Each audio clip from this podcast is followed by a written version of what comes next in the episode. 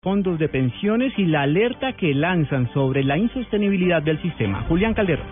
El presidente de Asofondo, Santiago Montenegro, expuso ante el presidente Juan Manuel Santos las que deberían ser las condiciones de una posible reforma pensional. De acuerdo con Montenegro, uno de los mayores males a remediar es la informalidad. La reforma laboral será buena para todos y para todo, para la situación fiscal, para incrementar la productividad y el crecimiento y para que Colombia aproveche su bono demográfico.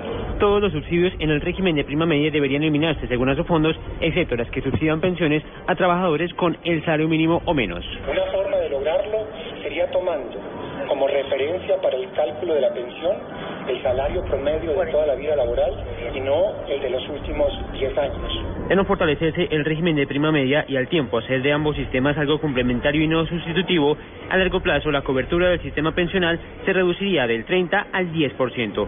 Julián Calderón, Blue Radio.